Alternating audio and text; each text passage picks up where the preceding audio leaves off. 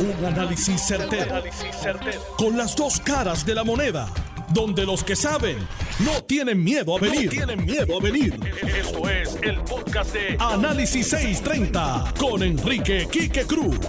Buenas tardes, mis queridas amigas amigos. Yo soy Enrique Quique Cruz y estoy aquí de lunes a viernes de 5 a 7 por Noti 630M. Y en el área metro me puedes escuchar por la banda FM, por el 94.3 FM en tu radio. Hoy, esta mañana escribí una columna en endy.com que se titula El Departamento de Inseguridad Pública. Y luego en la tarde el proyecto de ley pasa a la firma de la gobernadora, en el cual el senador Henry Newman reconoció que la idea de acoger a los negociados bajo una misma sombrilla, pues no había sido eh, lo que se esperaba. Y ese proyecto, el Departamento de Seguridad Pública, ha fracasado. Y han tratado también de tirarle la papa caliente a la Junta de Supervisión Fiscal. Eso no tiene nada que ver con la Junta de Supervisión Fiscal. El Departamento de Seguridad Pública no es hijo de la Junta de Supervisión Fiscal, es hijo del plan para Puerto Rico.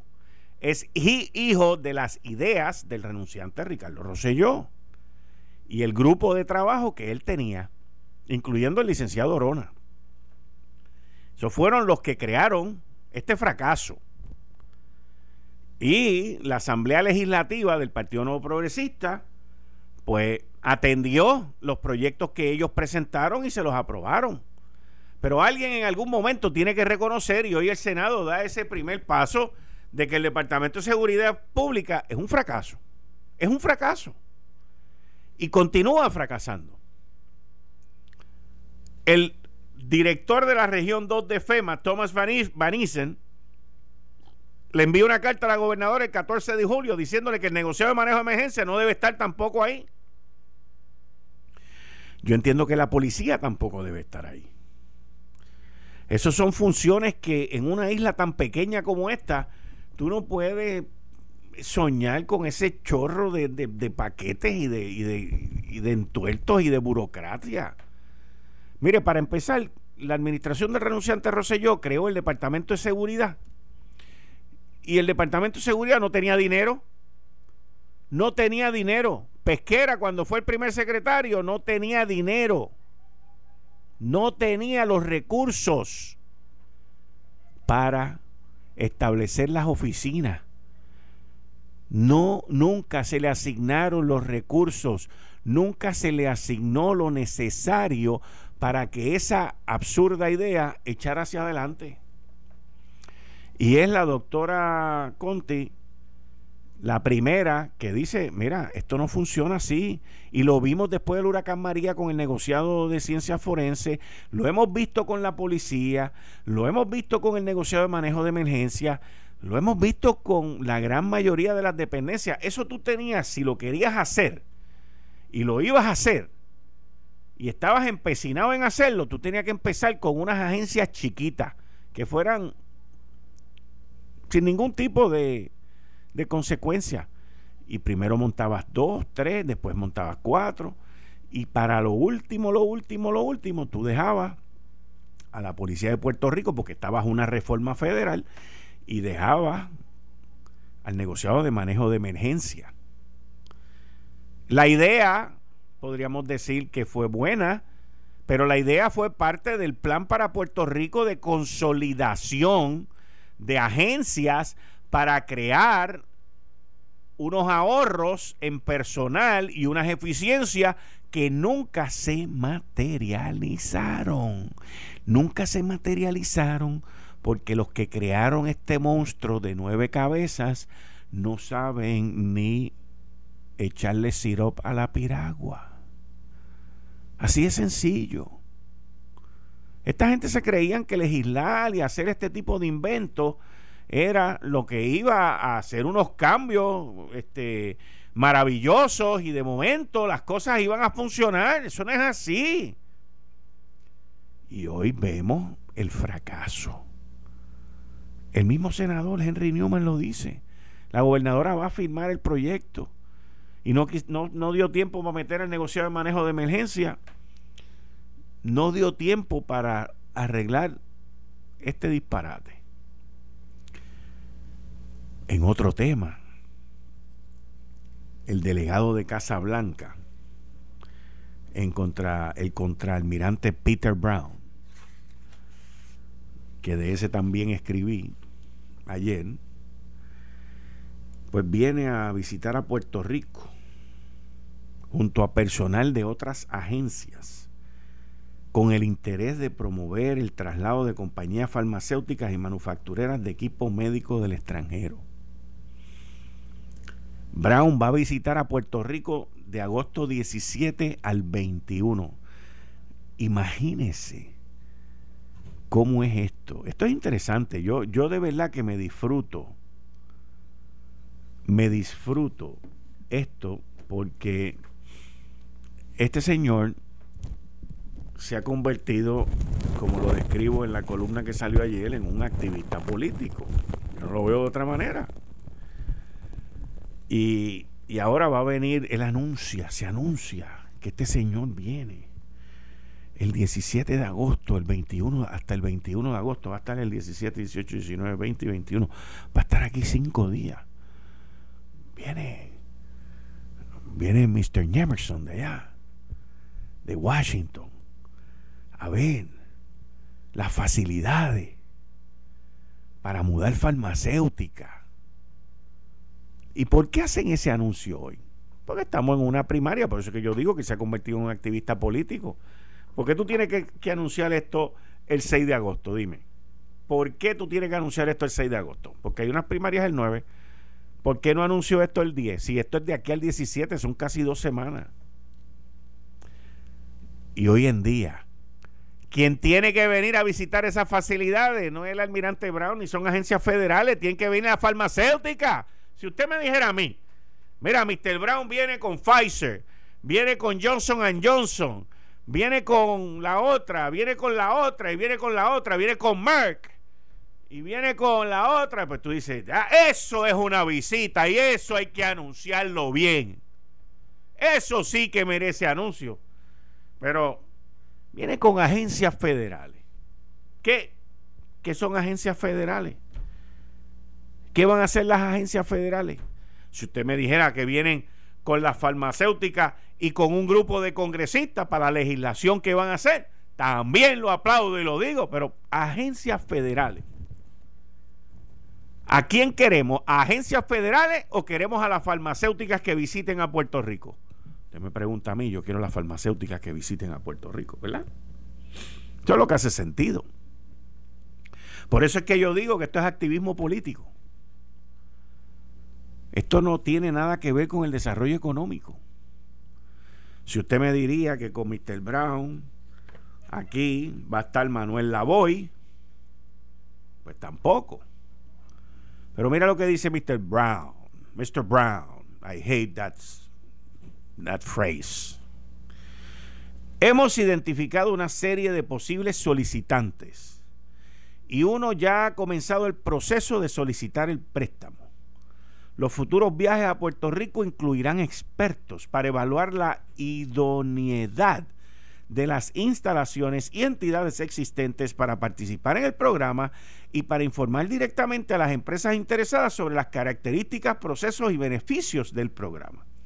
Informó Brown en un memorando que envió al director de la Oficina de Asuntos Intergubernamentales de Casablanca, Douglas Holscher, a quien se reporta. O sea, él se reporta a Douglas Holscher. El Nuevo Día reseñó en primicia este memorando en que Brown también informó que visitará este mes instalaciones eléctricas en el estado de la Florida que pueden ser un modelo para la transformación del sistema eléctrico de Puerto Rico, que la administración de Trump también ha catalogado como prioridad. Esto, yo, yo esto no lo entiendo.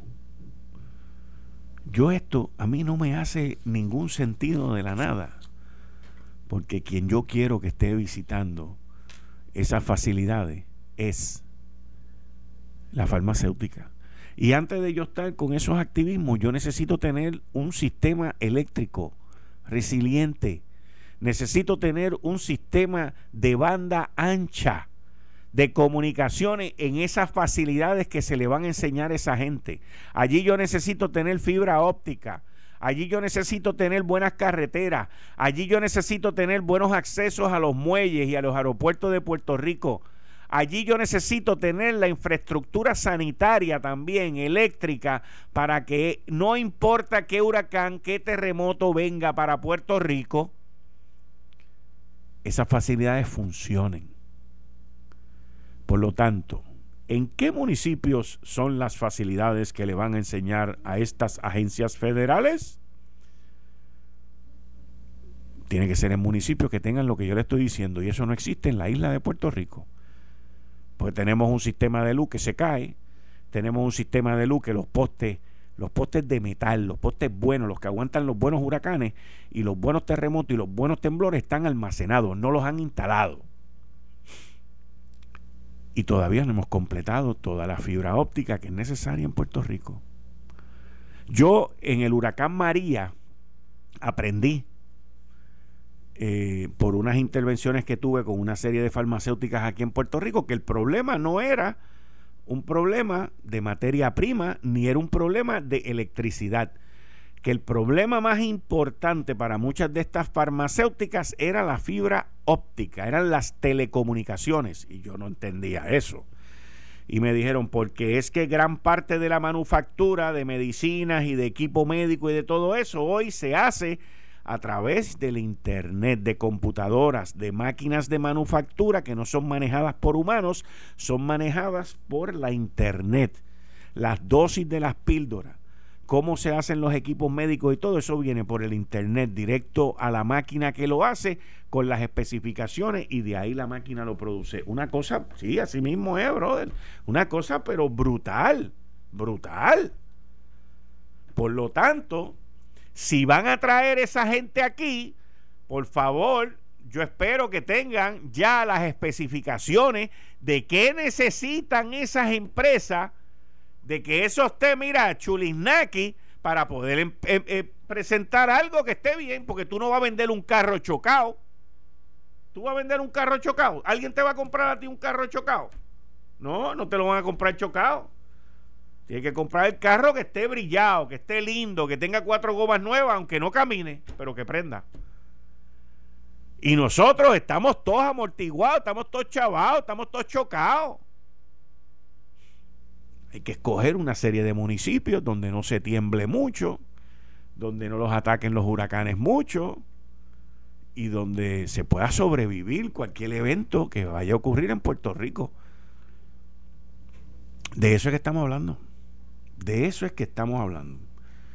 Yo personalmente no dudaría, esto es mi opinión, no tengo ningún tipo de información, que esa visita se tenga que posponer. No lo dudaría. No lo dudaría. Pero, vamos para adelante. El anuncio ahí salió de Mr. Brown. Estos son cosas que, al igual que este próximo tema, son cosas insólitas. Representantes populares abogan a favor del proyecto de retiro digno. Carlos Bianchi y Vega Ramos. Ambos votaron a favor en la administración pasada porque le recortaran los, los beneficios de las pensiones a los policías y a los maestros. Completamente innecesario porque no existía la ley promesa. No existía la ley promesa. No existía la Junta de Supervisión Fiscal. No existía la situación que estamos viviendo hoy todavía.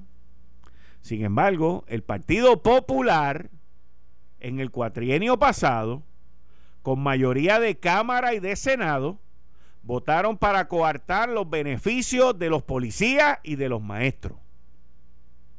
Esa es la historia, esa es la verdad.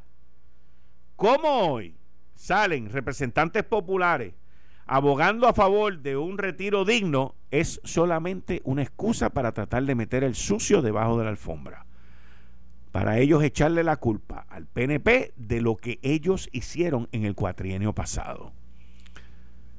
Esa es la verdad, esa es la historia, completamente innecesaria lo que le hicieron a la policía. Hoy tenemos una policía demacrada. Hoy tenemos una policía con menos de 8 mil policías.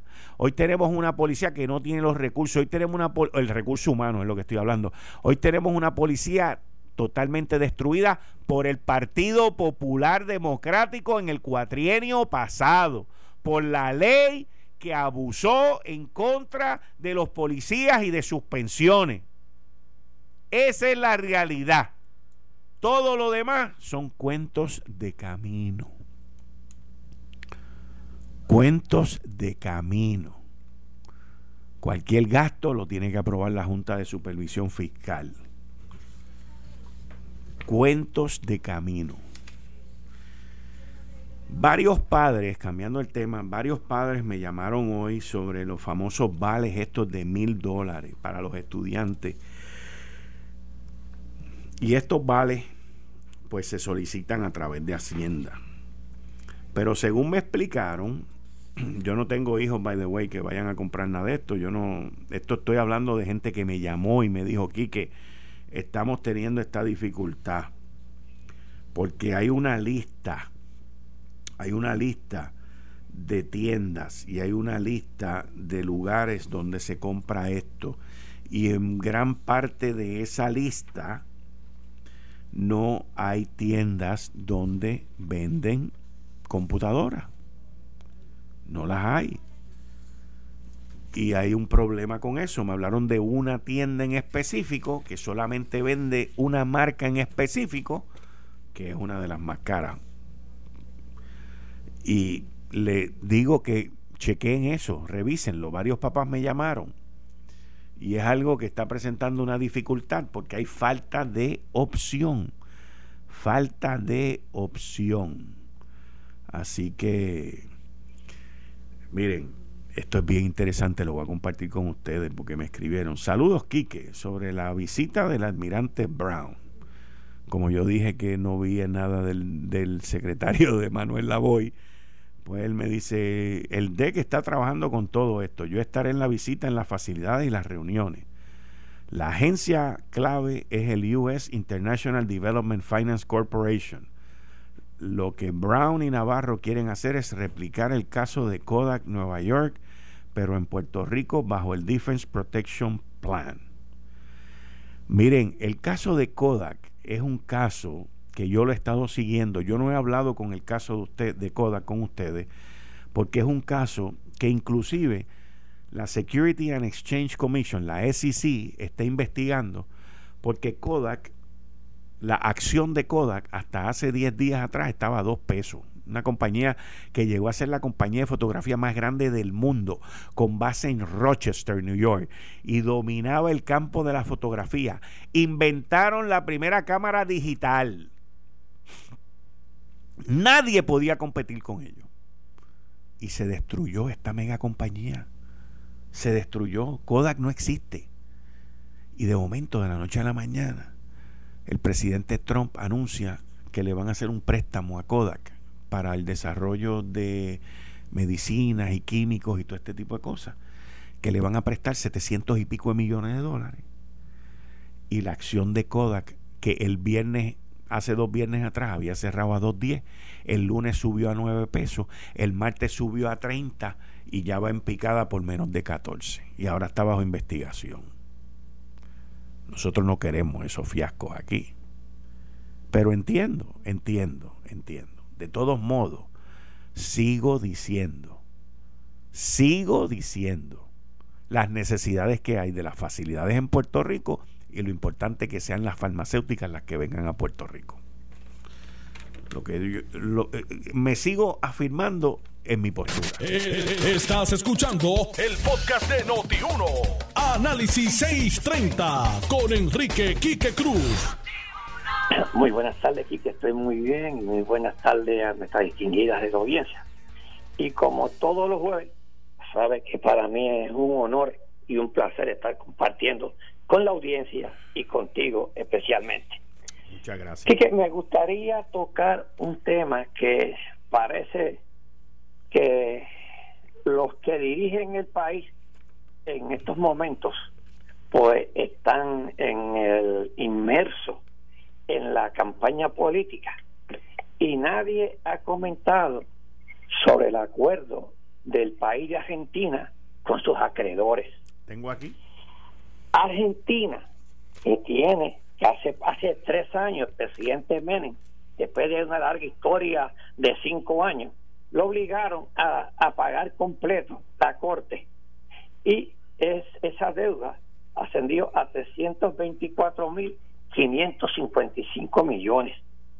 Y han acordado pagar 54 centavos el dólar. Eso se va a confirmar hasta el 24 de agosto, pero parece que todos los acreedores y el Banco Mundial también está dándole el respaldo a este acuerdo, lo que sería un 46% menos.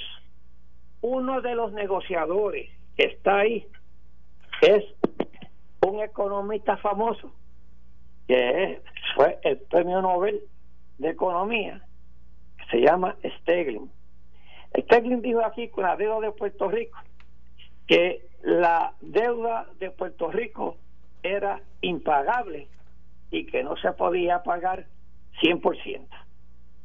Todavía aquí, ante esta coyuntura, el gobierno no ha dicho nada al respecto. Ni los candidatos han pronunciado, ni se han pronunciado, ni han dicho nada de esta deuda tan importante que tiene Puerto Rico para que pueda salir la Junta de Control Fiscal de aquí. Parece que esto no es importante para ellos, ¿ok? Este, en estos momentos lo que es importante son sus candidaturas, en cual yo lo creo también, pero esto es muy importante. Y el representante ante la Junta tampoco ha dicho nada. Yo creo esto es una coyuntura que Puerto Rico tiene que aprovechar, que en estos momentos Puerto Rico tiene huracanes, tiene terremotos y tiene pandemia. Es el momento, este es el momento de que el gobierno debe presionar, como lo hizo Argentina, para una reducción sustancial de la deuda, para que todo el pueblo de Puerto Rico salga beneficiado. Así, ante la Junta de Control Fiscal, ante la Corte Federal, el pueblo tiene que unirse porque hay un precedente que está sucediendo con Argentina. Y yo creo que debe, debe servir ejemplo para nosotros también comenzar a renegociar nuestra deuda con una reducción que beneficie al pueblo de Puerto Rico. Aquí ha habido algo con, con esa negociación porque han habido bonistas que han salido muy bien y han habido bonistas que han salido bien, pero todavía no se ha hablado de bonistas que hayan salido mal. ¿Dónde tú dices? Bueno, en las negociaciones que se han hecho, porque lo que pasa es que en el gobierno como que las han dividido. Ah, o sea, ah, sí, sí, aquí se, por ejemplo, se negoció Autoridad de Energía Eléctrica. los más chavaditos que salieron fueron los bonistas del Banco Gubernamental de Fomento. Es correcto. Este, pero, ¿sabes? Los del IBU, por ejemplo, ochenta y pico de centavos el dólar. Salieron súper bien. Sí, sí. Los de Autoridad de Energía Eléctrica, eso se ha negociado como tres veces y han salido bastante bien. O sea, ese tipo de, de agresividad como lo que hemos visto en Argentina no se ha dado aquí. Por lo menos lo que podríamos llamar across the board, o sea, así, para todo el mundo. La deuda de Argentina también se dividió en varios sectores, o sea, la deuda de ellos no eran nada más los los sesenta y pico de mil, ochenta mil millones de pesos, eran más. Ellos lo han dividido y creo que este es el último tramo de los que le quedaba a ellos por negociar.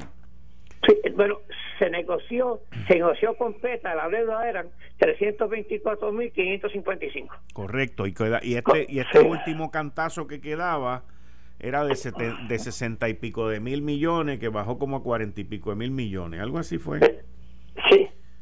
Yo tengo, tengo el artículo aquí que salió en el Wall Street Journal de el 4. Y todavía falta el, el IMF, el el, que están negociando, porque ellos están, ellos están negociando esto, pero a la misma vez eh, eh, Argentina todavía le debe 44 mil millones al Fondo Monetario Internacional. Eso lo, va también a reestructurarlo. Exacto. Bueno, ahora tienen la, la, la, ventaja con todo esto, que Puerto Rico también la tiene eh, con, con la cuestión de los intereses, que están bajísimos. Mira, tiene, mira, oye, Puerto Rico tiene, como yo te dije anteriormente, todavía tiene tres crisis. Tiene la de los huracanes, ¿ok? Los terremotos. Y tiene la pandemia. ¿Qué otra crisis necesita Puerto Rico y está quebrado? ¿Qué otra crisis necesita Puerto Rico para que se haga justicia? Lo que pasa es que esta gente no le cogen pena a nadie. y en Argentina y en Argentina también estuvieron metidos los fondos buitres. Sí, sí, como aquí, como aquí, como en todos lados, sí, como aquí.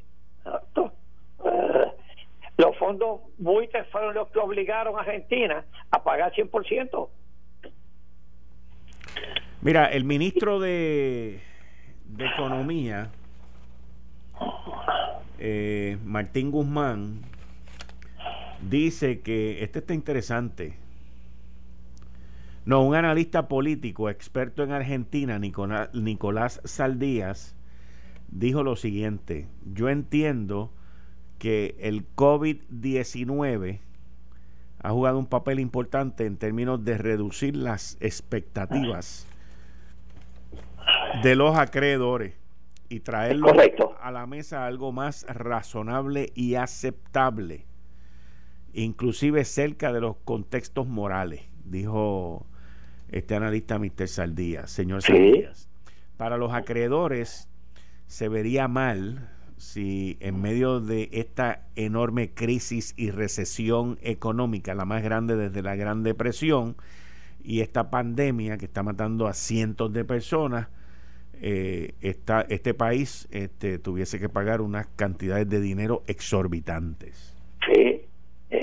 El problema que tiene Puerto Rico, Atilano, que yo veo, y quizás esto lo podríamos discutir más tarde con el economista, el problema que yo veo en Puerto Rico en términos de negociación es que, que como nosotros tenemos una junta de supervisión fiscal, y esa junta de supervisión fiscal ha establecido unas normas de aguantar el gasto y de no tomar prestado por parte del gobierno en los últimos cuatro años que han generado unos ahorros que están en el banco de más de 15 mil millones de dólares, aún con lo que se han gastado para los terremotos, para la pandemia, para todas estas vainas, todavía en los bancos quedan, creo que son 14 o 15 mil millones de dólares. Ese es el problema que nosotros tenemos, porque eso, eso, es cash flow que ha sobrado. Sí, pero eso es que está sobrando, pero todavía aquí para tú, lo tú muy bien dijiste ahorita, para tener aquí que Puerto Rico vaya a, a, levantar su economía, necesita una infraestructura, que tú muy bien dijiste. Con eso con, con esos 15 mil millones no nos da ni para comenzar. Porque se va en cajeteras, infraestructura, en puentes dañados aquí, aquí hace falta, aquí se necesita mucho dinero para infraestructura para infraestructura y poner nuevo y, poner nuevamente a Puerto Rico en sus pies para encaminarlo a un desarrollo económico para que sea atractivo a, las empresas. Puerto Rico con la autoridad de energía eléctrica que, que nos dejó todos los gobiernos, ok, pues mira, eh, es un desastre. La infraestructura en carretera en nosotros es un desastre. ¿Ok? Y si seguimos así aquí, eh, 15 mil millones de dólares no dan para nada. Así es que eso es una curita. Sí, pero por ahí vienen un paquetón de miles de millones de pesos para infraestructura que tampoco. Bueno, Dios, Dios, quiera, Dios quiera que vengan, porque porque porque al paso que vienen se tardarán 20 años en llegar. Al paso que vienen ese dinero, ese dinero ya viene planificado que es para casa, para ciertas cosas, para vivienda. O sea que también no es que lo van a, este, a repartirlo eh, este, para levantar la economía. No, pero pero cuando tú inyectas ese dinero en una economía, esa, la economía ayuda, ayuda, ayuda, ayuda, ayuda, ayuda, ayuda, ayuda. Pero para pero para mencionar lo que tú dijiste al principio, para tener una buena infraestructura Puerto Rico, para traer farmacéuticas nuevas y alta tecnología, necesita mucho más dinero. Y, y necesita salir de esa deuda y necesita ir al mercado de bonos para levantar su economía. ¿Ok? Y con esa carga económica no va a salir fácilmente. No va a salir. Qué bien. Bueno, que venga el economista, Sí, sí, sí. Dime. eso que tú dijiste de la pandemia, quiero decirte que eh, el, el CEPAL dice que va, va el, eh, las disminuciones han, han, han bajado un 25% en la región de Latinoamérica y va y se va a aumentar la pobreza en, en Latinoamérica sobre un 16%. Así es que eh, eh, y dice que la aprobación del virus dejaría 83.4 millones de personas en la extrema pobreza, 16 millones más que en enero del 2019 en Latinoamérica. Porque es que se han caído todas las exportaciones de todos estos países, ¿ok? Y la productividad de estos países. Así es que Latinoamérica es uno de los países que va a sentir el impacto más grande eh, en la región. Está bien. Y eso, pues, Puerto Rico es Latinoamérica y nos está impactando a nosotros también. Dale para adelante. Dale para el único el único país que no que no ha tenido que ha tenido eh, un incremento eh, bajito son eh, Costa Rica que aumentó un 2% de incremento y fue favorecida por una mayor demanda de dispositivos médicos para enfrentar la pandemia. Muchas de las fábricas que habían aquí se fueron para Costa Rica y ya tú ves Costa Rica subiendo en un momento de crisis un 2%. Bueno, pero que Dios quiera, Dios quiera, Dios quiera que este Brown, ese amigo tuyo que, que tú dices que viene que hacer campaña política, yo tampoco lo dudaría tus palabras, ok, Dios quiera que traiga una buena farmacéutica y traiga y, traiga algo para desarrollar al país junto con la Junta de Control Fiscal, porque de desarrollo económico no han dado nada aquí ellos, ni la Junta ni Brown. Yo escribí una columna que salió ayer en el periódico El Nuevo Día. La ley. Y, lo que yo estoy diciendo, ¿es cierto o es falso? Es cierto. Pues, están los hechos ahí. Eso es lo que ese es su comportamiento, no el mío. Sí, sí, Pero parece que él la leyó también porque entonces hoy jueves anuncia que va a venir para acá a hacer lo que se supone que esté haciendo. ¿Eh? Sí. Esa es la verdad, papá. Dame, dame dos minutos aquí con el psicólogo, Atilano, no te me vayas. adelante, Kiki, adelante. Buenas tardes, doctor. Bienvenido a Análisis 630. ¿Cómo estamos? Buenas tardes, Quique. Saludos y siempre un honor. Estamos bien, gracias a Dios. Hoy quiero darle forma. Eh, lo que nos quedamos el, hace unos días atrás eh, sobre la pregunta por qué el puertorriqueño muchas veces tiene un comportamiento enñangotado o operamos con un estilo de conducta colonizada o con un complejo de inferioridad. De hecho, eso me llevó a leer bastante y a lo que estoy exponiendo lo, escribí, ¿verdad? Lo pude escribir. Debo comenzar postulando que mi tesis está identificando el modum operandi, estoy usando ahí un lenguaje de latín, eh, y es el marco de pensamiento colectivo e individual del puertorriqueño. Con certeza los antropólogos han visto de que nosotros tenemos ya una esencia definida pero es más difícil de investigar como lo, ¿verdad? lo pensaron y lo analizaron ellos y ellas. Eh, cada persona nacida en Puerto Rico, cada persona que tuvo el privilegio de Dios estar acá y ser parte de su nacimiento, trae unas características particulares y esencias.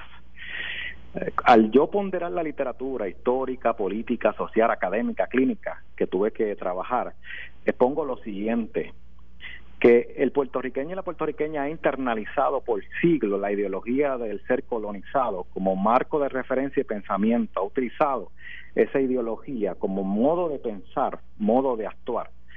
Toda ideología dominada por un discurso impregnado muchas veces por, por desprecio propio y por desprecio de algunas personas o algunas sociedades. Esto refiere que el postulado del colonizador le impone al colonizado de manera directa e indirecta sus propias creencias, costumbres e intereses. Correcto. Y es ahí que lleva a producir un esquema, una forma, un bloque de pensamiento, un modo de operar que juega un papel trascendente en la personalidad del puertorriqueño y la puertorriqueña. Trabaja también, interactúa la interacción, es decir, interacciona en la autoimagen y la autoconfianza de este puertorriqueño, esta puertorriqueña, nosotros y nosotras. De esta manera, el puertorriqueño ha internalizado y ha procesado históricamente toda una serie de epítetos que van desde ser vago, incapaz, débil, inepto, inferior, etcétera, etcétera. Pero debo decir que el fortalecimiento y la propagación de esta ideología asegura, va a asegurar en momentos dados que el colonizador tenga un dominio del acomodo de ese colonizado. Dicha realidad social y cultural y clínica podemos observar que distintos artículos históricos y relatos sociales lo exponen. De hecho, yo no voy a estar tanto porque sé que son cuatro páginas, pero debo decir que hay una investigación con 1.767 puertorriqueños en el 1993. No me diga, de verdad. ¿En el 1900 qué? 93. Es un es una es un, un escrito, es un libro de la de Rivera Ramos eh, 1993 y yo cito en este artículo. Aquellas personas que desean tener este artículo, yo con mucho gusto lo voy a transferir, se lo voy a enviar. Los resultados evidenciaron que tanto los trabajadores y trabajadoras de menor grado como los estudiantes mostraron una autoevaluación neutral y positiva. Por ejemplo, los trabajadores describieron en términos de valentía, agresivo, por eso es que la farmacéutica viene a Puerto Rico, no es por otra cosa. Por los trabajadores, porque, porque los trabajadores son competentes, porque los que salen de nuestras universidades como Mayagüez están reconocidos internacionalmente. Pero, escuche esto, Asimismo, ninguno de los grupos se describió oprimido, sometido e impotente. Sin embargo, escuche esto, ahora viene lo bueno. Sin embargo, se les pidió que evaluara a los puertorriqueños a nivel colectivo los resultados fueron totalmente distintos. Todos los entrevistados reflejaron los 1767, reflejaron una autovaloración negativa en esta categoría, señalando estar muy de acuerdo de que los puertorriqueños somos acorralados, oprimidos, sometidos, hospitalarios, vagos, inferiores, incapaces, dóciles, dependientes, impotentes y cobardes.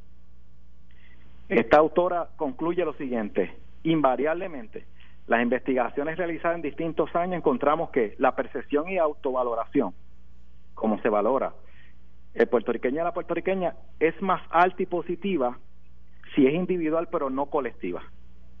Interesante. Básicamente todos los puertorriqueños y puertorriqueñas somos víctimas de la internalización que nos ha impuesto la ideología del coloniaje. Sin embargo, en este punto tan cardinal me saltan a mí muchas dudas y muchas preocupaciones como clínico, ¿verdad? Pero yo debo terminar, esto es largo, pero no quiero tomarle mucho tiempo.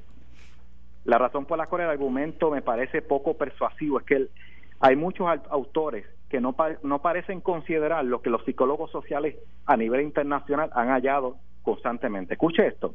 Individuos eh, tienden a considerarse mucho más favorables cuando se comparan con el colectivo. Este fenómeno se llama la singularidad.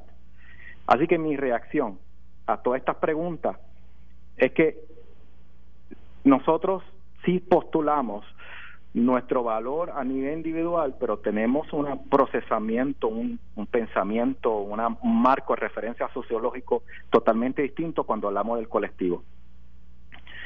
Por lo tanto, hay que desarrollar investigaciones referentes a esto, pero evidentemente que la ideología del colonizado impacta al puertorriqueño en su magnitud y en su ramificación de su esencia termino ya con una frase que mi abuela, estando encamada, ciega, a días de fallecer, me dijo, Abdier, querer es poder, porque todo el que quiere siempre puede. Estoy de acuerdo con eso. Pero tienes que querer. Correcto. Porque no te va a caer así del cielo. Muchas gracias, doctor. Muchas gracias. Un Gracias a usted. Esto fue el, podcast de Notiuno. Análisis 630 con Enrique Quique Cruz. Dale play a tu podcast favorito a través de Apple Podcasts, Spotify, Google Podcasts, Stitcher y notiuno.com.